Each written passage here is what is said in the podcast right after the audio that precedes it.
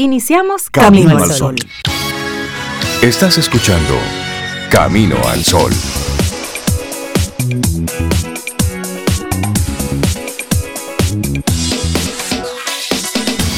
Viernes. Hoy, como tema, queremos proponerte la insensibilidad. ¿Has reflexionado sobre esa palabra? ¿Qué significa ser insensible? ¿Eres un insensible? ¿Han sido insensibles contigo en algún momento?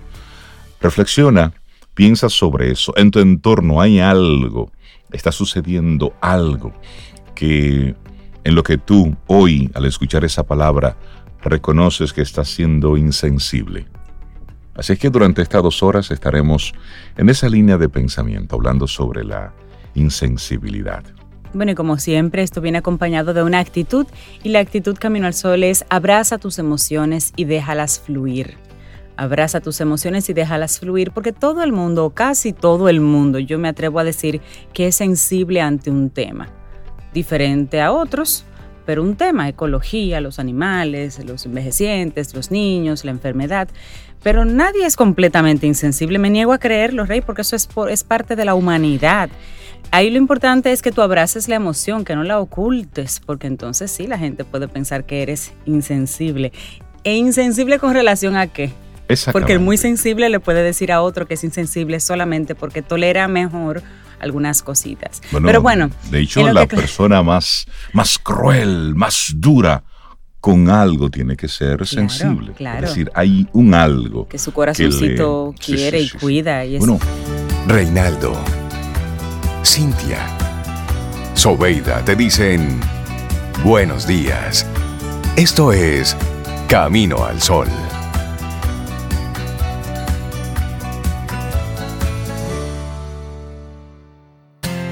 En Camino al Sol, la reflexión del día.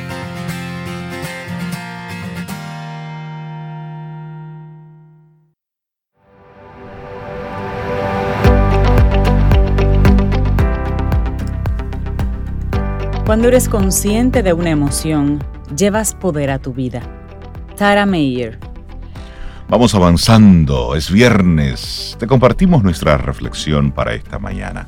¿Cómo convertir tu sensibilidad en tu mayor fortaleza? Esa es nuestra reflexión. Así es, y según la investigadora Elaine Aaron, alrededor del 15-20% de la población son personas altamente sensibles debido a la naturaleza de su sistema nervioso. Estas personas que generalmente tienen una inclinación hacia la sobreestimulación, la reactividad emocional y la empatía por su sensibilidad, no siempre son bien acogidas por la sociedad. La negación de la sensibilidad es un problema de nuestro tiempo, ya que a menudo se asocia sensibilidad con debilidad. Por eso la mayoría de la gente suprime su sensibilidad sin darse cuenta que desarrollada y potenciada de manera adecuada, esta, la sensibilidad, es una virtud de incalculable valor. Bueno, pero negar la propia sensibilidad y reprimir los sentimientos, especialmente aquellos que son negativos, solo hace que estos persistan y se conviertan en problemas no resueltos. Sin embargo, ser consciente de la propia sensibilidad y expresarla nos permite liberar una energía emocional que puede ser canalizada de forma creativa y constructiva. Una frase de Brigitte Nicole. Nunca te disculpes por sensible o emocional. Esto es una señal de que tienes un gran corazón y no tienes miedo de dejar que otros lo vean. Mostrar tus emociones es un signo de fortaleza. Pero hablemos sobre cómo la sensibilidad, que es algo natural, eso está ahí, esa es la capacidad para recoger la información sensorial con el sistema nervioso. La sensibilidad es neutral y por lo tanto ni es buena ni es mala. Es como una especie de micrófono sensible que va recogiendo los sonidos más sutiles. Así es. En este caso, el sistema nervioso sensible pues puede recoger las emociones de la gente, el clima, la iluminación, los sonidos, los olores y muchísimo más, para a continuación entonces Procesar los pensamientos, los sentimientos, las emociones y las acciones que se han generado en su propio interior con eso que han percibido. Pero lo importante aquí es aceptarla, aceptar esas emociones. Y para convertir la sensibilidad en una fortaleza es necesario aceptarse a uno mismo y saber ponerle rienda suelta a nuestras emociones para que éstas actúen a nuestro favor y no como un caballo desbocado. Estas riendas no son para reprimirlas o para negarlas, son para liberar a las emociones en el tiempo y en la manera adecuada la represión o la evitación de las emociones a menudo da lugar a lo que se conoce como metaemociones, es decir, emociones acerca de las emociones, como estar enojado por estar triste, por ejemplo, o sentirse culpable porque estás excitado o feliz. Oye, la emoción de la emoción. Sí, interesante. Muchas personas atesoran toda una serie de comportamientos de e, evitar conscientes o inconscientes, lo que les impide sentir tanto las emociones negativas como las positivas. Su sensibilidad puede hacer que parezca que las experiencias son muy abrumadoras, por lo que intencionalmente las destruyen. Puede ser algo tan simple como encender el televisor después del trabajo para evitar la reflexión sobre los problemas del día o consumir alguna sustancia para adormecer la estimulación de los entornos sociales complejos. Estas son algunas formas de ignorar o intelectualizar las emociones, una excusa para no tener que tratar con ellas, pero no son las únicas. Para contrarrestar esta tendencia hay que reconocer una emoción cuando está ahí, aceptarla como lo que es, sentirla sin hacer juicios, y aceptar las reacciones físicas que nos provoque a fin de dejarla ir.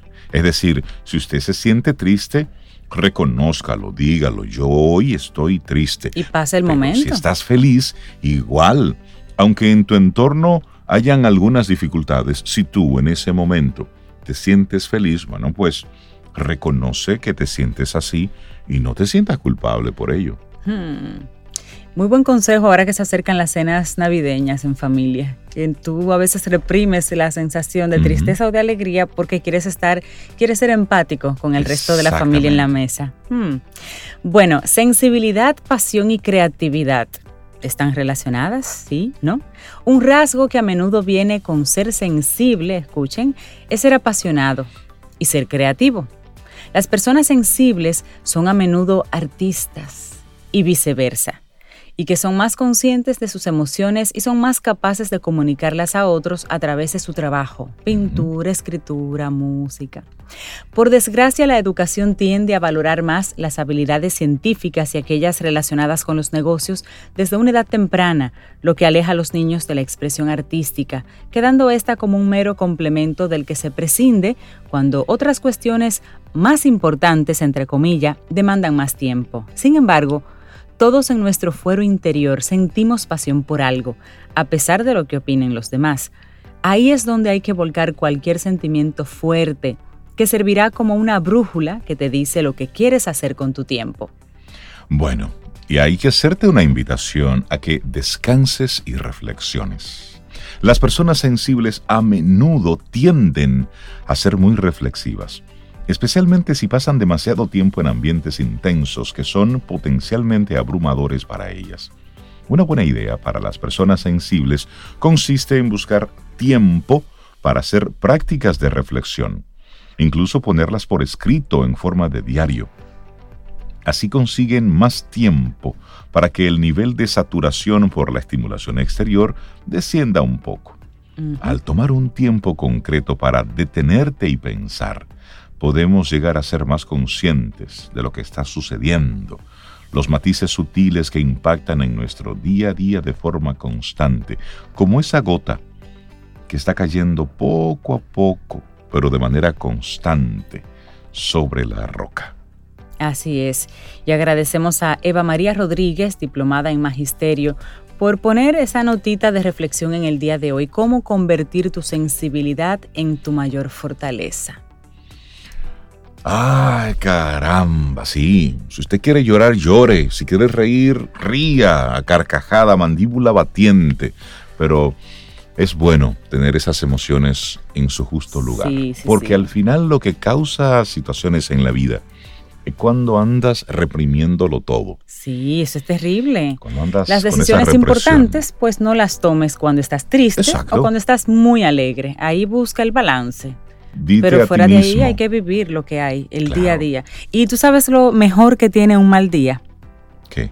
que se acaba. Al otro día viene otro y es otra oportunidad. Totalmente.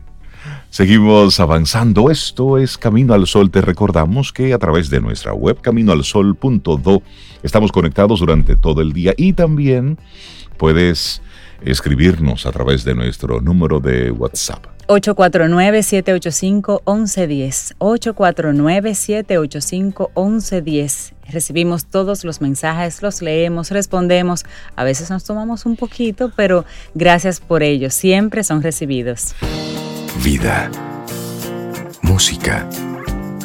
Noticia. Entretenimiento. Camino al sol.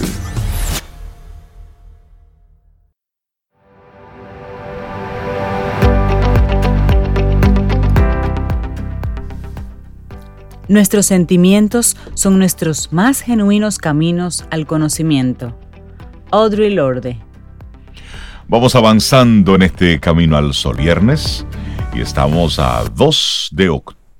Muchísimas gracias por seguir conectados con nosotros a través de las diferentes vías. Y para nosotros es viernes, motivo de mucha alegría darle los buenos días, la bienvenida a Dalul Ordey, especialista en neurociencias, para hablar de todo aquello que pasa en la loca de la casa, así le decían pero solo porque era una incomprendida.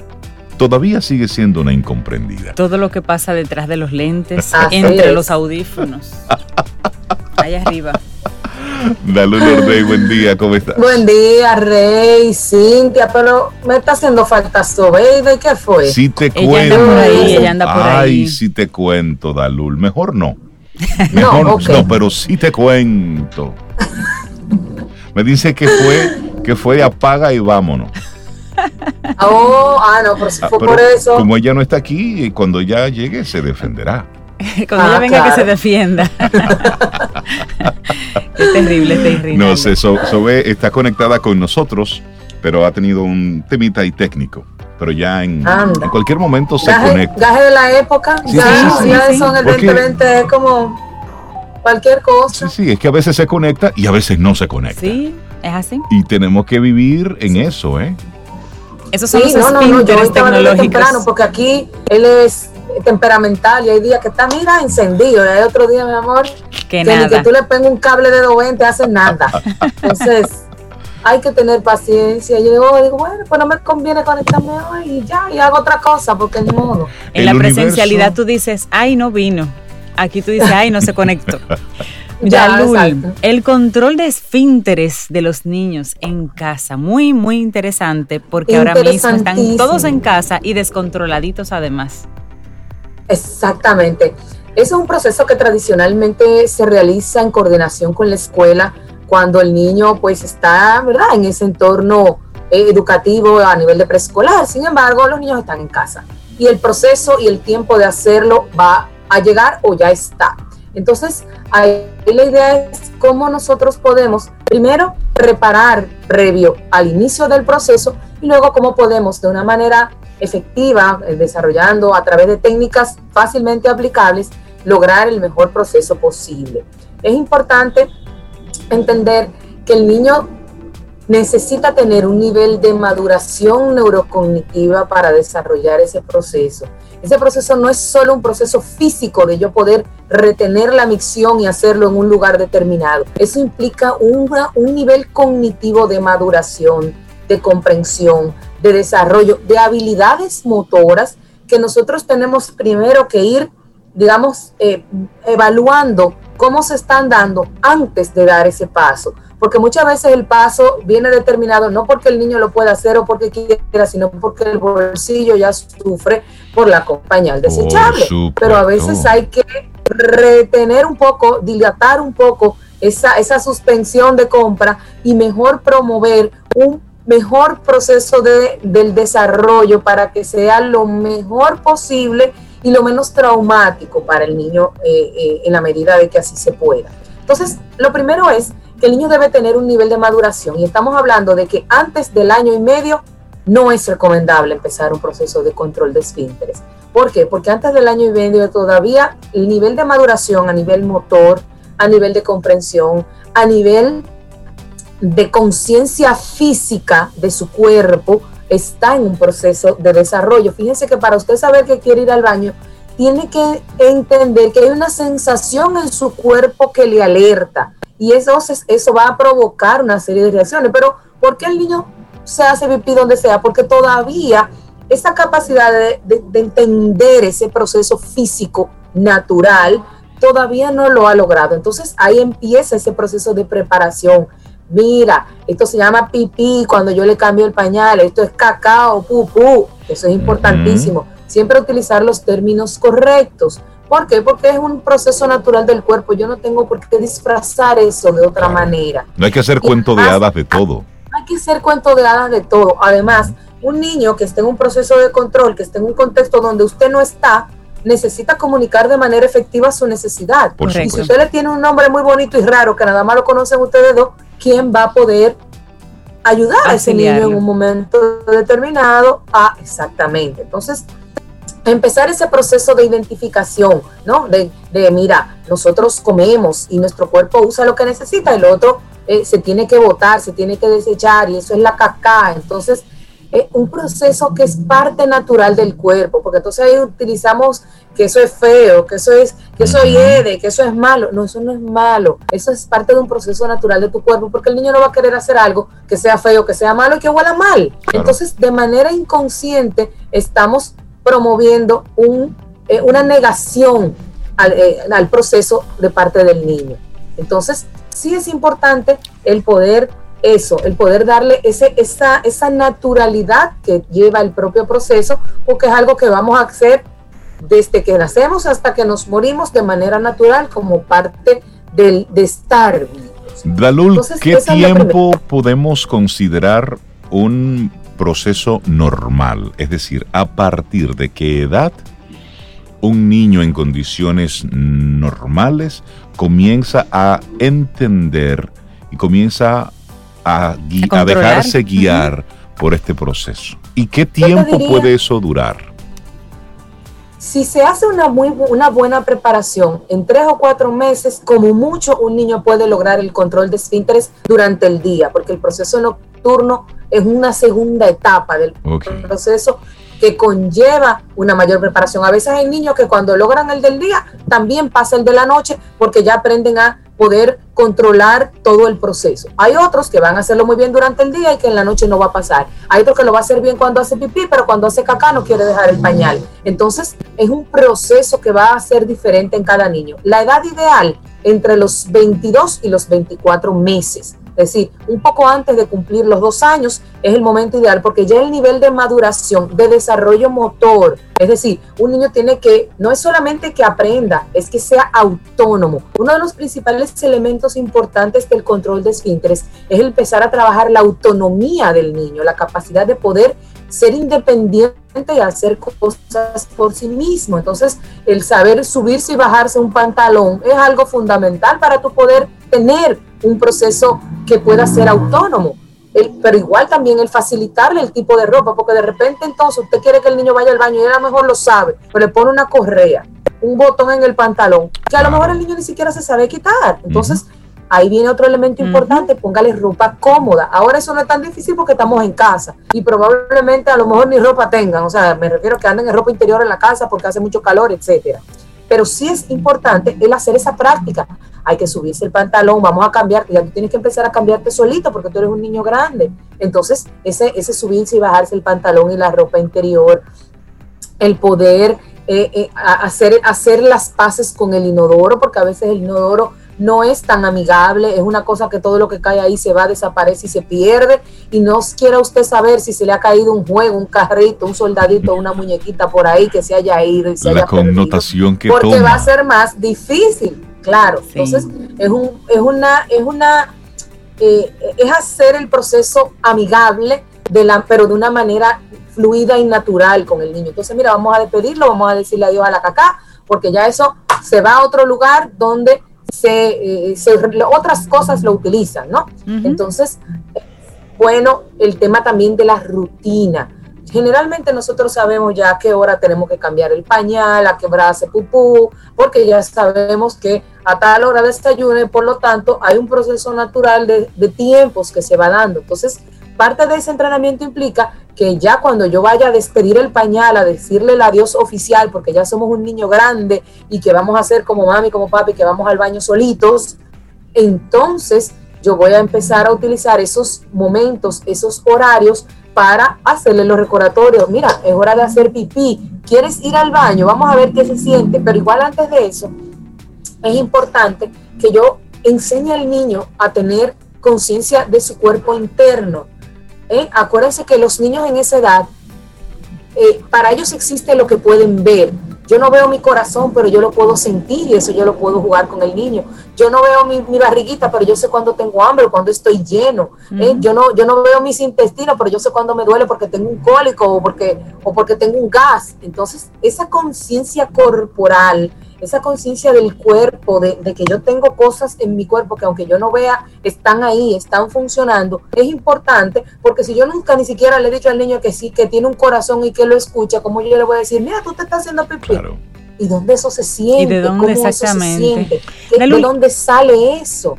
¿Hay alguna edad en la cual eh, un niño sí o sí ya sí debe manejar los esfínteres, controlarlos? Una edad que dice, mira, no puede pasar de tal edad. Para el control durante el día, el, digamos que el tiempo establecido como eh, relativamente son los tres años y medio. Se supone que un niño ya a los tres años y medio debe tener control absoluto de sus esfínteres durante el día, entre los tres, tres años y medio. O sea, todo el lapso de, los dos años. ¿Por qué? Porque entre los cero y los dos años se da el proceso de mayor maduración cerebral del ser humano. Entonces, eso implica esa adquisición de habilidades, de conciencia física, de conciencia espacial, de comprensión del lenguaje, de uso del lenguaje. Entonces yo tengo que saber decir pipí o pupú, aunque no quiera, aunque no te diga yo quiero ir al baño. No, pipí, ya con tú saber pipí, ya tú sabes que el niño tiene un manejo. Entonces hay un vocabulario que está asociado a ese proceso, pipí, pupú, baño, eh, lavarse las manos porque ahí entra el proceso completo. No es que me voy a sentar, voy a hacer pipí y me fui. No, yo tengo que bajar la tapa. Eso se emprende desde niño. Yo tengo que darle al inodoro. Yo tengo que lavar mis manos como parte de la higiene del proceso. Entonces, el proceso conlleva una serie de elementos adicionales que también nosotros tenemos que practicar la rutina y ahora pues en casa eh, nos corresponde a nosotros, porque generalmente, como decía, es un proceso que se hace de manera conjunta con el preescolar, en casa, que generalmente si el niño ha iniciado antes de los dos años la escolaridad, es un proceso que inicia el propio maestro. Te dice, mira, ya está listo, vamos a empezar a trabajar, porque el maestro tiene un mayor dominio de ese tipo de niveles de maduración que a veces el padre que no tiene esa experiencia, ¿no? Dalul, entonces hablemos es importante ese proceso. El proceso nocturno entre los no, iba a decir que el proceso, el tiempo límite del proceso nocturno es entre los 5 y 6 años.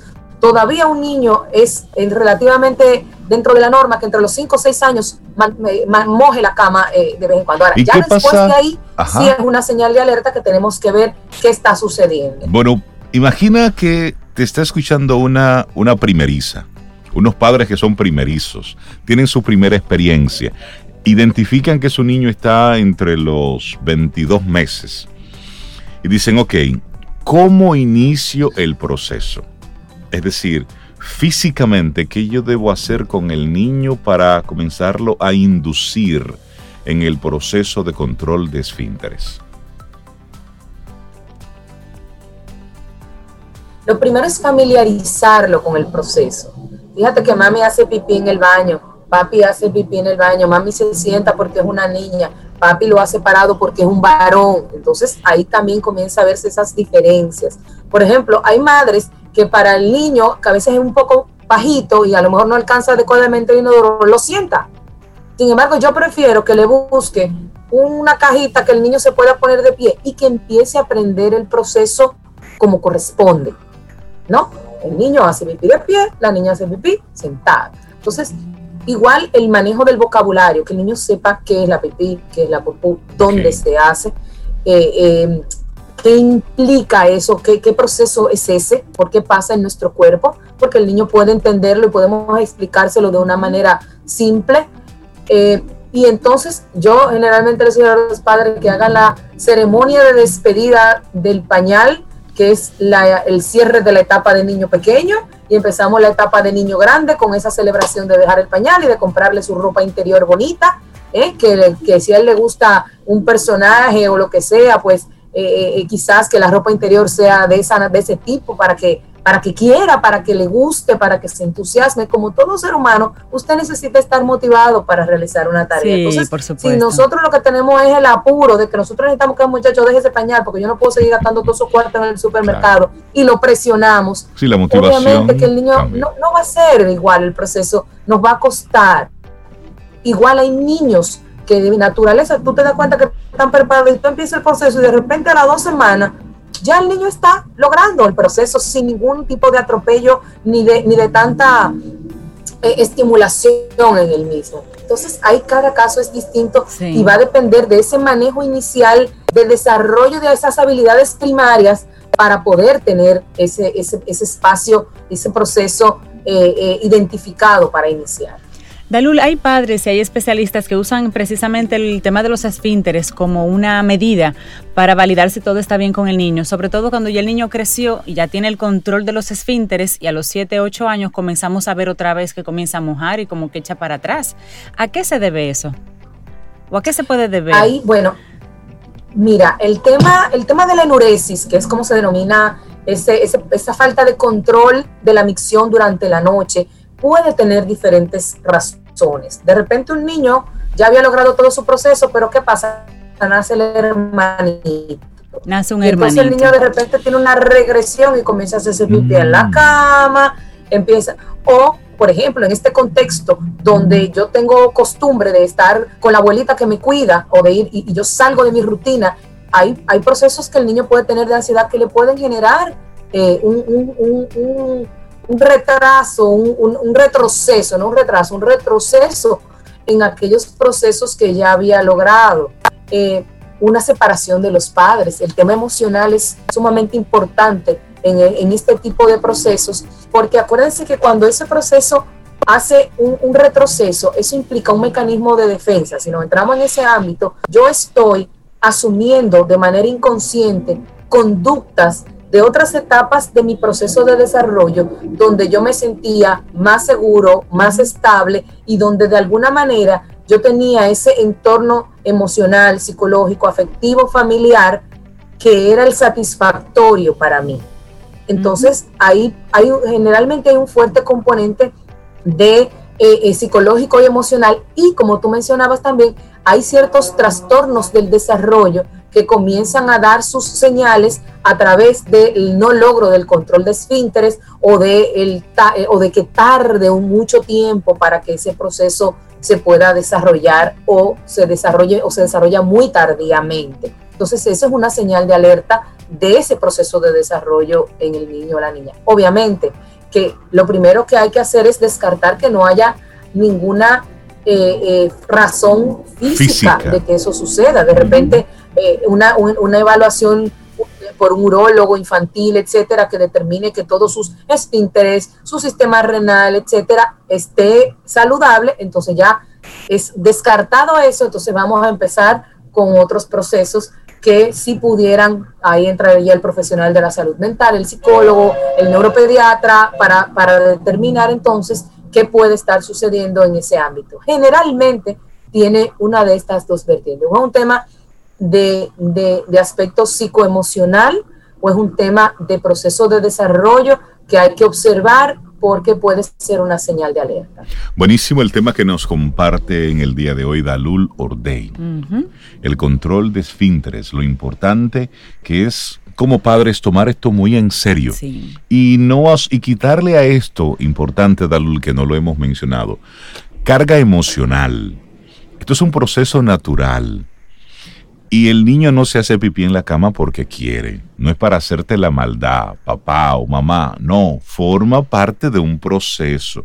Es un proceso de educación en el que tú, como adulto, tienes que guiar al niño. Porque tendemos a tomar esa actitud también, Dalul, como un elemento donde hay mucha carga emotiva y tú tienes entonces padres somatizando con los niños y eso se convierte en realmente en un tema. En un círculo, sí. En un círculo importante emocional. Así es.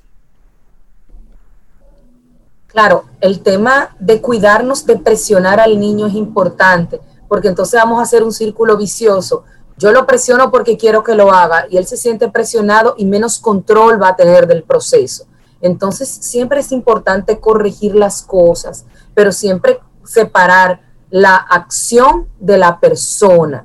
Es decir, yo voy a decirte, caramba, mira, hoy no salió bien eh, que fuéramos al baño. Vamos a ver si mañana nos sale mejor, ¿eh? porque hay que recordar y simplemente eh, decir las cosas en, en una orientación proactiva, positiva, ¿eh? en lugar de regañar, de echar boche y de presionar, de que cómo va a ser que todavía tenemos tres meses en esto y tú no puedes. Entonces hay que tener mucho cuidado en ese sentido, porque además todo este contexto social y familiar que estamos viviendo nos tiene con un nivel de sensibilidad, como mencionaban ustedes en la reflexión, y de, y de emocionalidad un poco eh, eh, sobre, sobreexpuesto y sobre, y sobre excitado. Entonces, cuidémonos todos para poder tener un entorno familiar y social mucho más eh, armónico dentro de toda la situación que vivimos que permita el desarrollo. Ordey, muchísimas gracias por este tema.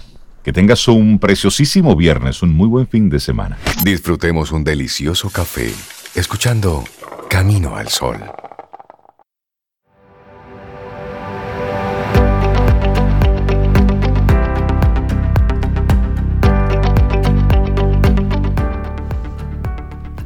Cualquier persona capaz de enfurecerte se convierte en tu capitán.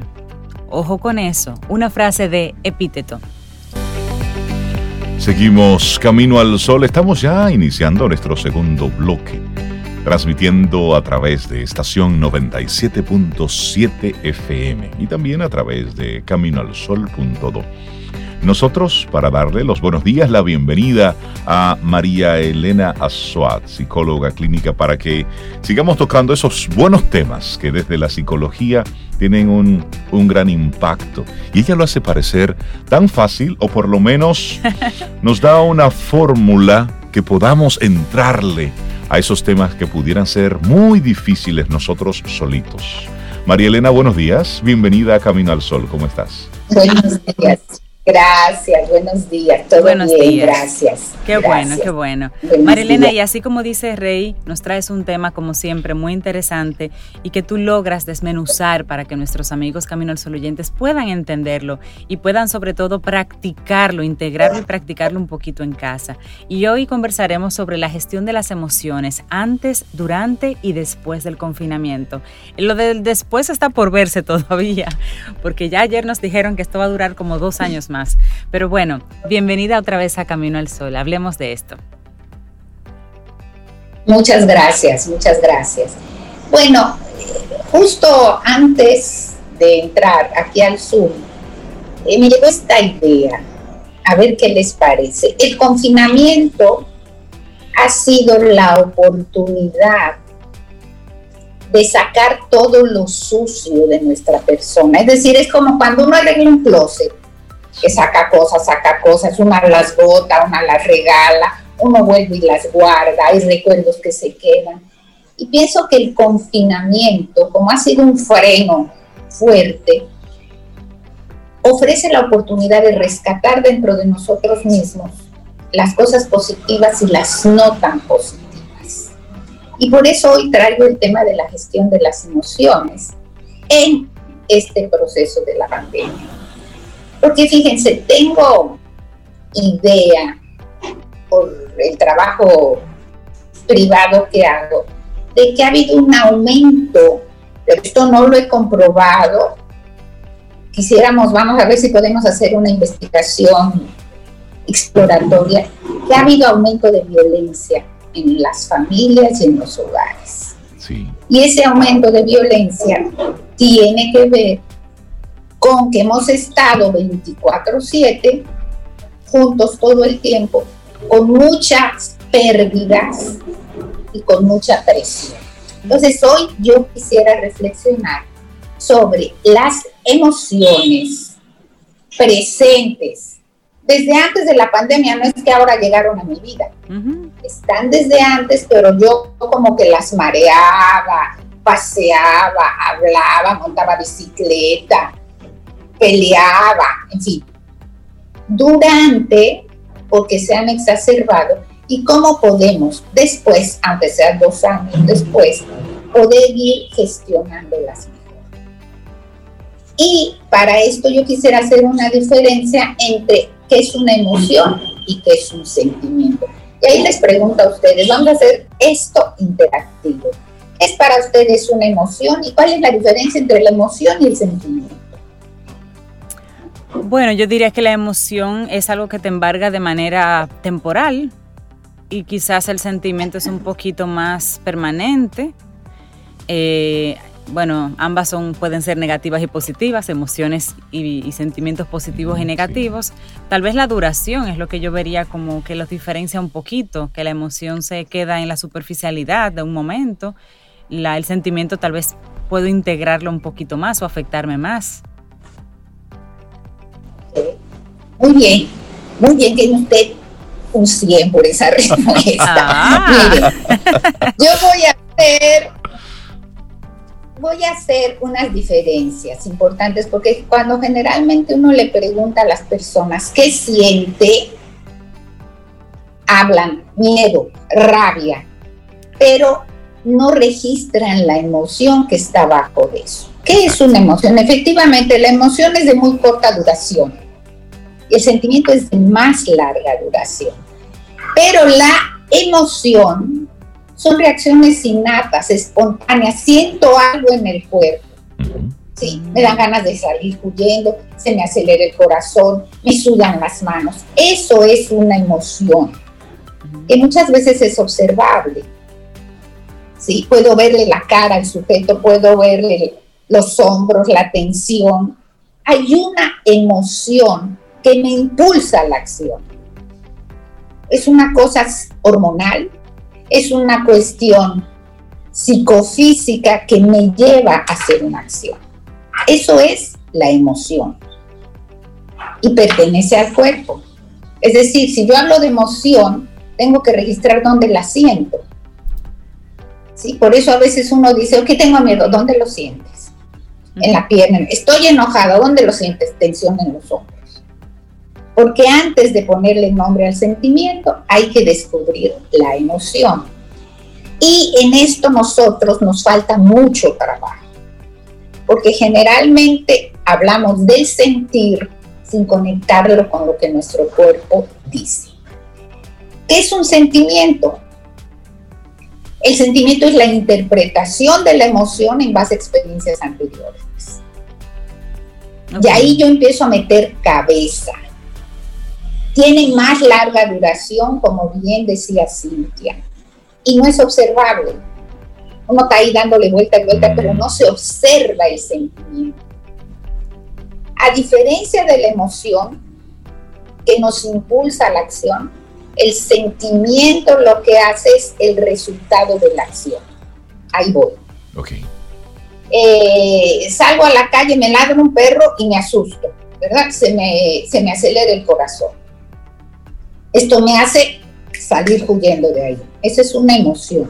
Y el sentimiento es, pero ¿cómo es posible que me haya dado miedo ese perro que estaba trancado? Ya es la interpretación de cómo me siento. Ya. ¿Ok? La otra cosa es que es un proceso de la mente, no es un proceso del cuerpo. Por eso es que cuando un niño tiene una emoción, en el momento que los adultos le ponemos lenguaje, estamos ayudando a descubrir su sentimiento. El problema es que a veces el adulto ponemos el lenguaje que no es como así. Un niño que llora porque se siente triste y un adulto que dice, no, no debes estar triste porque tú tienes todo lo que otros niños no tienen. Sí. Niego la emoción. El niño aprende a esconder su tristeza, no a no sentirla.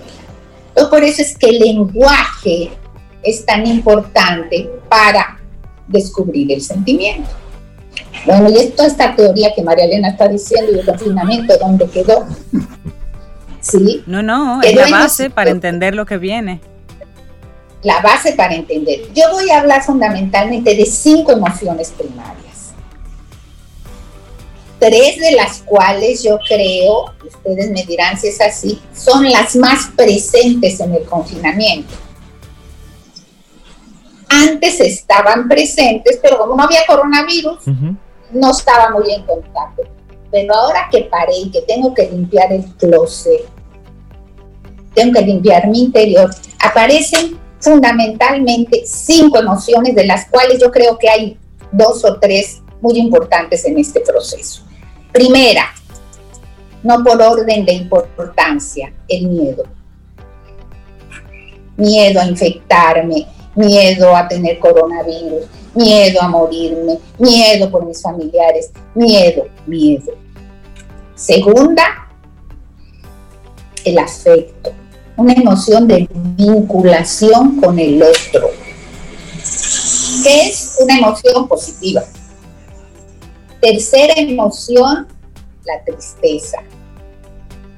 Sí, estoy triste porque no puedo salir, porque me siento de tal o cual manera, porque mi familia está enferma. Cuarta, enojo. ¿Sí?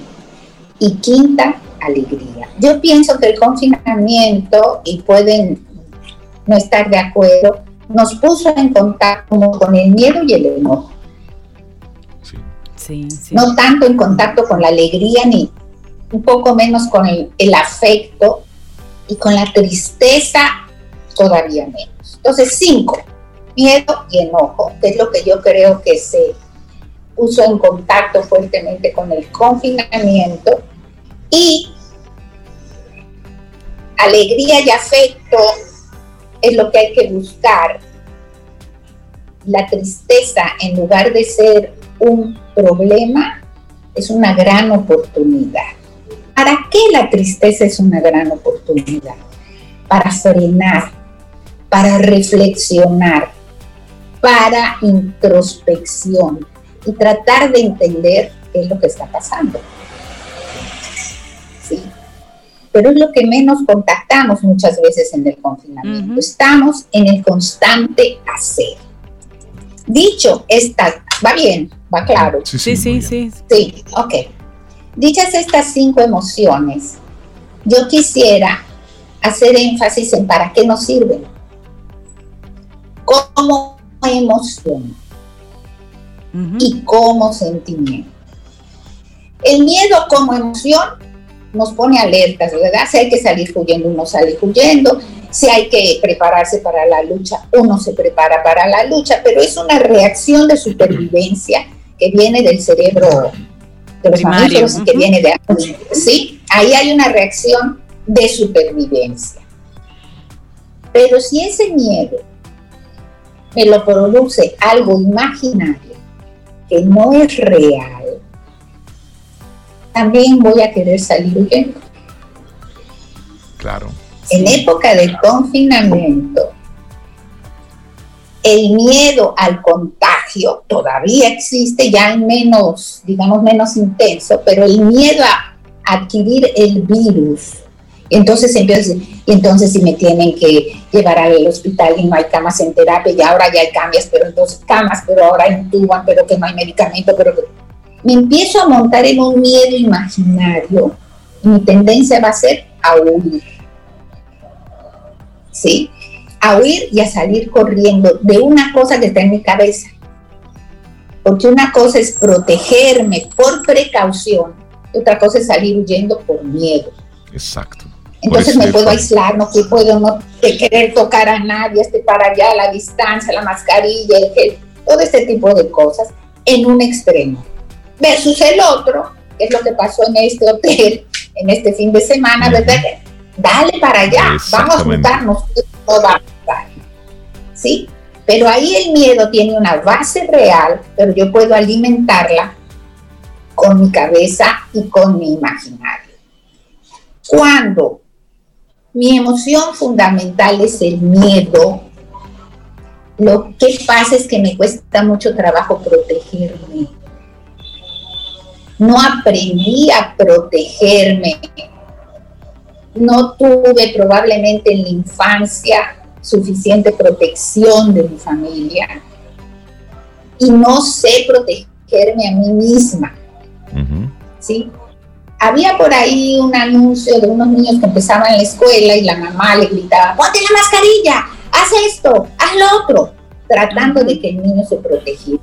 Pero eso no se adquiere a tan temprana edad. Eh, si tengo trabajo o me cuesta trabajo protegerme, mi sentimiento fundamental es el miedo. Sí. Y a propósito, a propósito de eso, me gustaría, eh, María Elena, hablar sobre la e, esa manera de comportarnos en masa, por paquete. Porque total, lo que sucedió en el fin de semana, todo el mundo estaba en, en loca caravana. Y si en mi familia la actitud que tiene el conjunto de la familia es de, de no cuidarnos de total, eso todo es teoría de conspiración, ¿qué posición asumo yo? O si las, la emoción que hay y el pensamiento del colectivo es, no, hay que cuidarnos, tenemos que estar en aislamiento total, nadie puede salir de la casa, solamente sale uno y debe llevar todo el protocolo. ¿Qué tanto impacto tiene ese comportamiento del colectivo en lo que yo estoy experimentando en lo individual? Mucho, mucho, porque fíjate que el mundo está tan globalizado y justamente este documental que hay sobre las redes sociales en Netflix habla de que de acuerdo al tema que tú buscas en las redes, es el tema que te va a aparecer priorizado la próxima ocasión. Entonces, si yo provengo de una familia hipercuidada, empiezo a investigar sobre cómo cuidarse del coronavirus y empieza a llegarme toda la información en ese sentido. Y digo, ah, ustedes ven, hay que cuidarse. Al revés, si busco con la teoría de la conspiración, se retroalimenta esto y la gente no lo escucha. Y por eso dicen con mucha claridad que el problema es que se extreman las posiciones y uno no logra tomar su posición propia.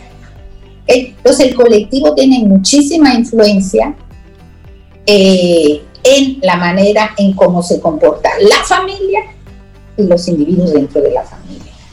Recuerden que si yo actúo contra la norma explícita o implícita de mi familia, siento que no pertenezco y que estoy traicionando. ¿Sí? Aunque por dentro yo diga, que están locos, pero ¿cómo es posible? Pero ¿Sí? Y ahí lo ya hablamos de una mala conciencia que hablábamos en algún programa. La mala conciencia es la oportunidad de empezar a extender las alas sintiendo culpa por traicionar a la familia. Pero bueno. Y el otro gran tema es el enojo el enojo que me da la situación en la que estoy, el enojo que tengo que pagar las escuelas y además tengo que yo estar atrás de los muchachos cuando son chiquitos, ¿verdad? El enojo que me implica no poder hacer muchas de las cosas que yo hacía anteriormente. Y el enojo, el enojo, ¿qué hace el enojo con la supervivencia? ¿sí? El enojo aparece cuando tengo que defenderme del entorno y tengo que poner límites. Y está claro, en este caso, que es así. Pero me cuesta trabajo poner límites, así como el miedo me cuesta trabajo a protegerme. El enojo me cuesta trabajo a poner límites. Las familias que se enojan más son aquellas familias que ponen menos límites. Y en esa misma línea, María Elena, la culpa. Si alguien se. La culpa. si alguien se contamina por mí, entonces, y luego viene un desenlace fatal. Ese manejo de, de la culpa, ¿dónde entra? La culpa no es una emoción, es un sentimiento y es producto de las experiencias pasadas y de la percepción. O sea, yo salí, contaminé a mi mamá y mamá murió. ¿Ok? Yo tengo una culpa muy grande porque yo no debía haber hecho eso. Entonces, ¿con qué tengo que trabajar? Tengo que abrir toda esa culpa que seguramente no solo tiene que ver con que contagié a mi mamá, sino con cosas anteriores que no he visto. Porque por alguna razón uno actúa y repite el mismo patrón. El pasado de manera inconsciente. Si yo soy culpable de que mi hermano se cayó y se abrió la cabeza, y si soy culpable de un choque, y si soy culpable de que me quemé en la escuela, y si soy culpable, bueno, una más. Se repite y se repite, porque mi rol en la familia es ser el culpable. Y yo como ese es el rol implícito, lo cumplo al pie de la letra inconscientemente. Inconscientemente. María Elena Suárez, este es un tema sumamente interesante. Las personas que quisieran tener una conversación extendida contigo sobre esto, ¿cómo ponerse en contacto? Sí, mire, yo eh, hablando de las redes, he repensado mucho si abro páginas, no voy a abrir nada, voy a dar mi WhatsApp. Y ya. ¿Verdad? Las personas interesadas con muchísimo gusto. Mi WhatsApp es 809-868-0886. Y anuncio aquí que apenas hicimos una introducción del tema, que nos queda mucho y habrá entonces el próximo programa será la parte 2. Así es, así es. De esto de la gestión de las emociones. Gracias, María Elena, por, por abrir ese abre boca hoy, por abrir este tema, para quedarnos en casa con eso como tarea. Identificar las emociones que estamos teniendo en casa y los sentimientos también para comenzar a trabajarlos. Totalmente. Un abrazo para ti, buen fin de semana. Vida, música, noticia, entretenimiento, camino al sol.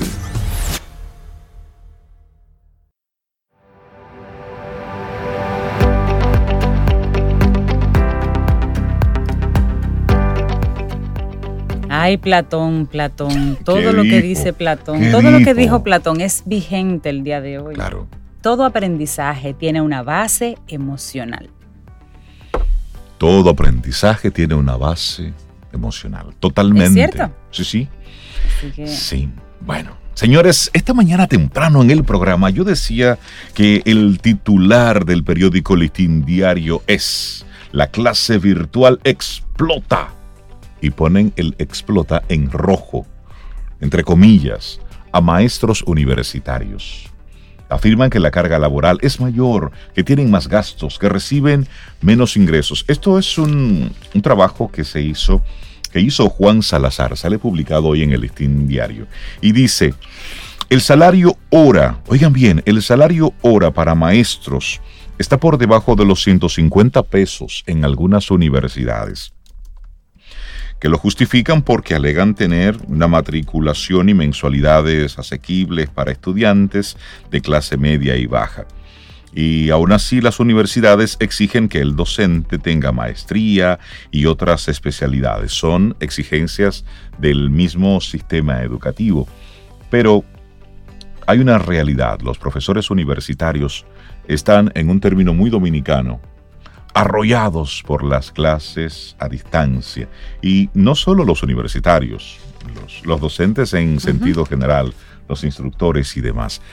Y, en estos días hemos estado viendo una conversación que fue publicada en, en BBC Mundo, que tiene como título, si hay que elegir entre tecnología y un buen profesor, elijo a este último, es decir, a un buen profesor.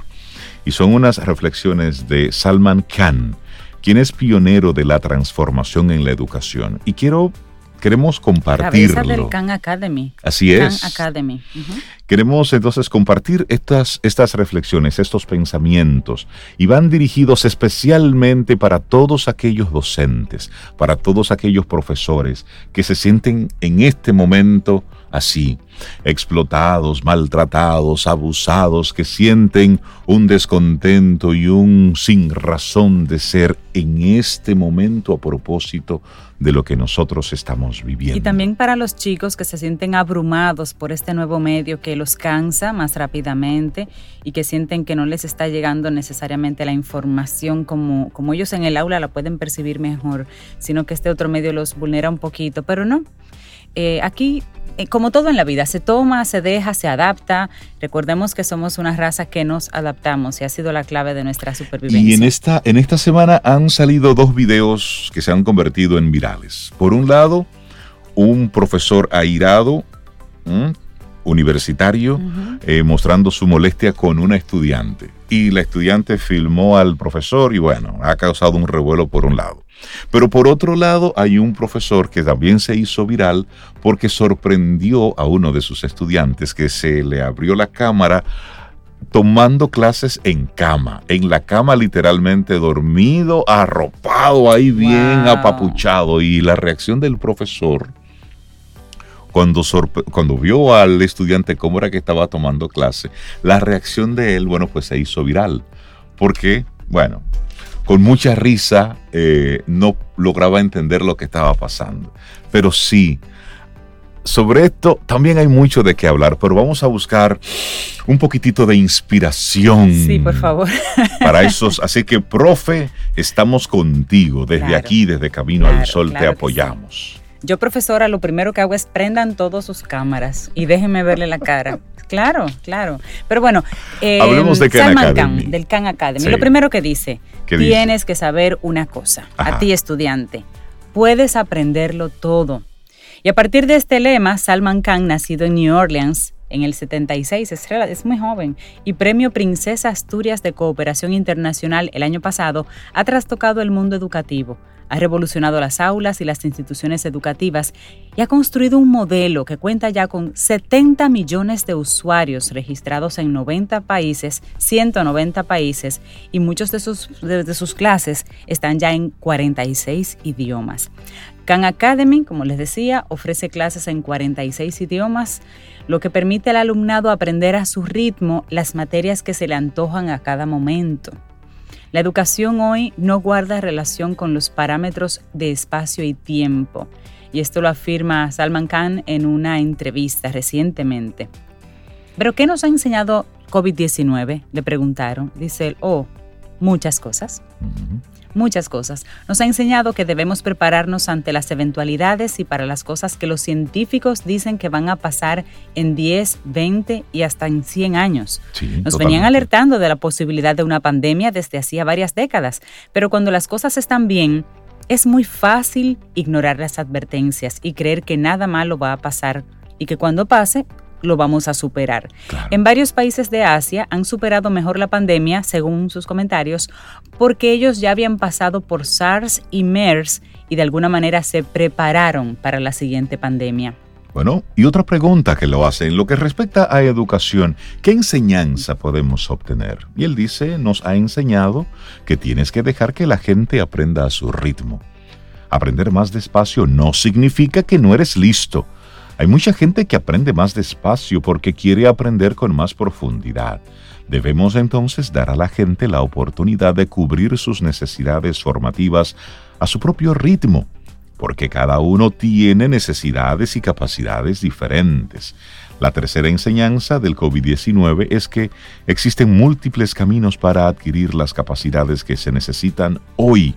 Hay alumnos que necesitan asistir al aula, hay otros que podrán formarse online y hay otros cuyo aprendizaje se irá haciendo sobre el camino.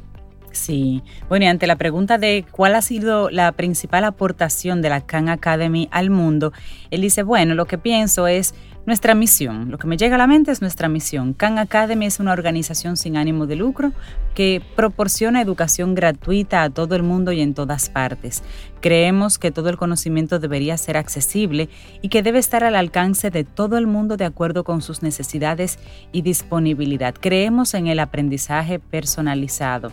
Y la verdad es que Khan Academy y otras empresas que se dedican a la educación así en línea, han sido referente y han sido pieza clave para la formación de chicos que a veces quieren estudiar y formarse en áreas que no existen per se como una carrera, pero que tomando ellos y haciendo su propio currículum en esos lugares, forman y se hacen de una, de una carrera hoy más que nunca. Y nosotros, por ejemplo, tenemos el, el curioso caso de un, de un joven que se acercó a nosotros en la empresa y nos mandó su perfil, su currículum. Y de hecho su currículum está muy ajustado a lo que nosotros como empresa hacemos en World Voices y sin embargo toda su formación es en línea, Rey, Exactamente. Y eso es un caso interesante de, y ahí hay un reto importante para la, para la academia, porque hay gente que, como dice, como dice The Khan Academy, cada quien va aprendiendo a su propio ritmo y muchos vamos aprendiendo de acuerdo a la necesidad. Hoy necesito conocer estabilidad. Bueno, busco ese recurso. Mañana necesito otra cosa, me muevo hacia allí. Y es de los, de los retos que está presentando. Y esa es otra de las preguntas que él le hicieron.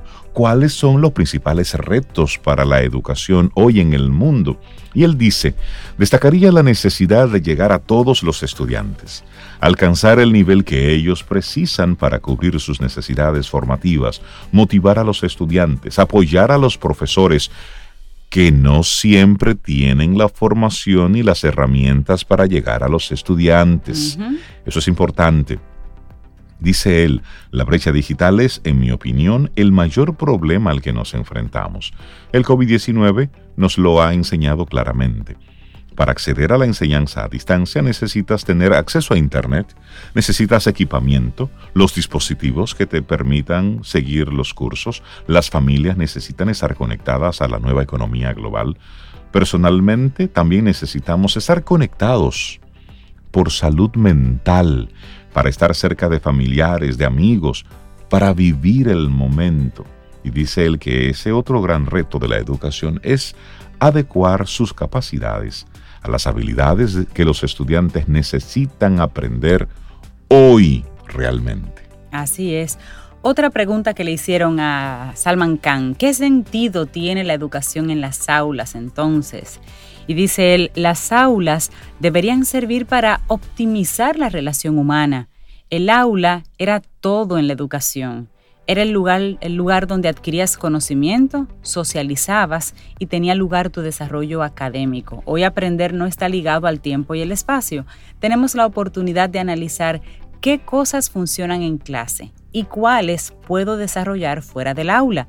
Se trataría de optimizar el tiempo en el aula, de favorecer el contacto humano persona a persona, de rehuir de las viejas prácticas en las que alguien imparte la lección mientras los alumnos tienen que estar completamente en silencio y solo prestando atención. El profesor en el aula ahora debe plantear cuestiones, hacer trabajar a los alumnos para que reflexionen, para que se interesen por las materias, para que trabajen en grupos, trabajen juntos y luego puedan mantener una conversación. Fíjate socialización como parte del conocimiento. Y le hacen entonces a él otra pregunta, ¿qué cualidades debe tener un profesor mm. hoy? Dice él, la primera, atención, ¿eh? Y esto, dice él, me lo digo a mí mismo y a todos los que trabajan conmigo, es tener pasión por el conocimiento y debes tener pasión por los alumnos. Entonces, profe que me estás escuchando, ¿Sientes pasión por el conocimiento? ¿Sientes y tienes pasión por los alumnos? Es la primera pregunta, que es bueno que ahora que lo estamos revisando todo, tú mismo te lo preguntes. Y él dice, creo que la mayoría de los profesores tienen esa pasión porque si no la tienes, los estudiantes se van a dar cuenta y tampoco ellos van a tener pasión por el conocimiento. Cada tema que aprendemos puede ser realmente fascinante y cuando un profesor tiene pasión, cuando encuentra la belleza en la materia, es algo contagioso. Ha sido el trabajo durante décadas, cientos y cientos de años para gente muy, muy inteligente, que hubiera hecho cualquier cosa por tener a su disposición el conocimiento que tenemos hoy.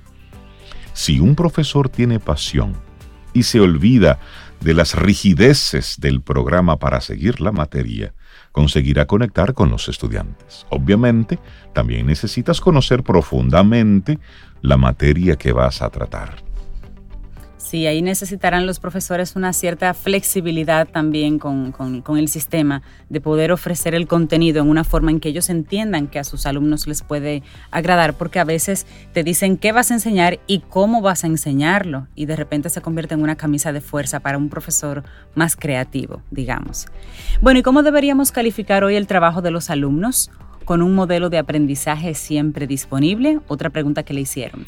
Y dice él, bueno, deberíamos crear un sistema flexible en el que haya evaluaciones en distintos formatos, escritos u orales, para aquellos que hayan conseguido la maestría, pero también dando oportunidad a aquellos que no la superan para que puedan seguir intentándolo.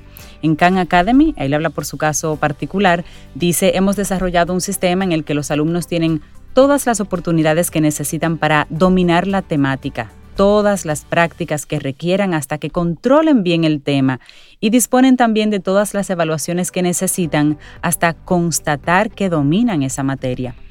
Y ya cerrando, le hace una pregunta. ¿Cómo ves el futuro inmediato? Y él dice, el próximo año será difícil. Yo tiendo a ser optimista, pero lo cierto es que la COVID nos ha dejado al descubierto las desigualdades que existen en todas las sociedades. Trabajar para que desaparezcan será nuestro reto. La parte positiva es que la pandemia va a acelerar algunos cambios y nos va a poner en un mejor lugar. Los profesores en todo el mundo se van a familiarizar con la tecnología. Va a ser más fácil para ellos a partir de ahora implementarla en su docencia.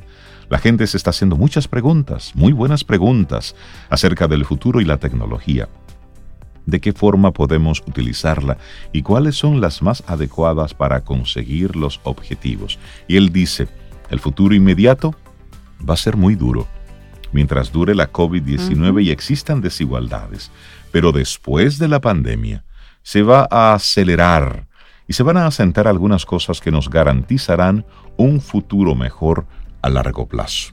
Objetivo positivo. Hay dos preguntas que ya tienen como un toque más personal que le hacen a él durante esta, esta conversación y, es bueno que la mencionemos rápidamente. Uno, le dice el, el entrevistador a, Salman Khan, tengo 50 años, trabajo en una compañía desde hace 7 años después de pasar por otras. ¿Qué yo debería estudiar ahora, yo con 50 años? Buena pregunta, ¿eh? Depende de a dónde quieras llegar. Yo miraría en los campus que ofrecen mayor flexibilidad y dan la posibilidad de trabajo en remoto. Además, considerar que hay todo un mundo al que tienes algo que ofrecerle, algo que ofrecer a otra gente por tu conocimiento y tu expertise, algo que tú sabes y puedes enseñar. Si enseñar no es para ti, yo me miraría entonces hacia aquellas industrias que están creciendo rápido. Obviamente la industria tecnológica es una de ellas, pero hay otras. Mira las industrias que están creciendo. Pregunta, pregunta mucho, habla con las personas que conoces, pregúntale a la gente, da consejos, pregúntale a otras personas que te conocen bien qué te recomendarías. Mira cuáles industrias están contratando gente, cuáles industrias han sido las más resistentes, se ven menos afectadas y mira por ahí la formación que necesitarías para entrar.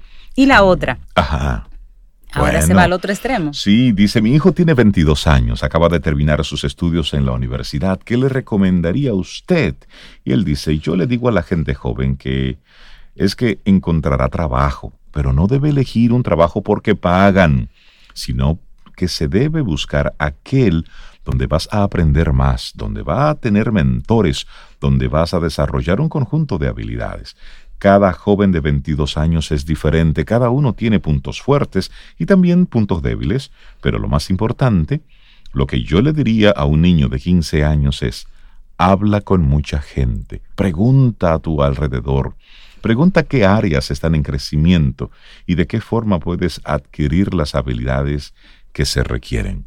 Esto solamente es un fragmento de esta conversación que eh, de esta entrevista que le hicieron a Salman Khan de Khan Academy, un, revolucionario de este, de este tiempo. Señores, nosotros así vamos llegando ya al final de nuestro programa Camino al Sol, que esto se fue rápido hoy, ¿eh? Para los que han preguntado por Sobe, ella está bien, está tranquila, está feliz porque hoy está descansando. Hoy, gracias al Internet, la mandamos a descansar tranquila y en paz. Pero Sobe, para que sepas, mucha gente ha estado preguntando por ti. La música que hemos estado colocando, bueno, sí, ha sido sugerida por Sobe, pero al final ha sido elegida por mí. Exacto. un filtro de un filtro. Señores, llegamos al final de nuestro programa Camino al Sol por esta semana el próximo lunes, si el universo sigue conspirando, si usted quiere, si nosotros estamos aquí, tendremos un nuevo camino al sol. Y esperamos que así sea. Lindo, lindo día. Y esperamos que hayas disfrutado del contenido del día de hoy. Recuerda nuestras vías para mantenernos en contacto. Hola arroba caminoalsol.do. Visita nuestra web y amplía más de nuestro contenido. Caminoalsol.do hasta una próxima edición. Y pásala bien.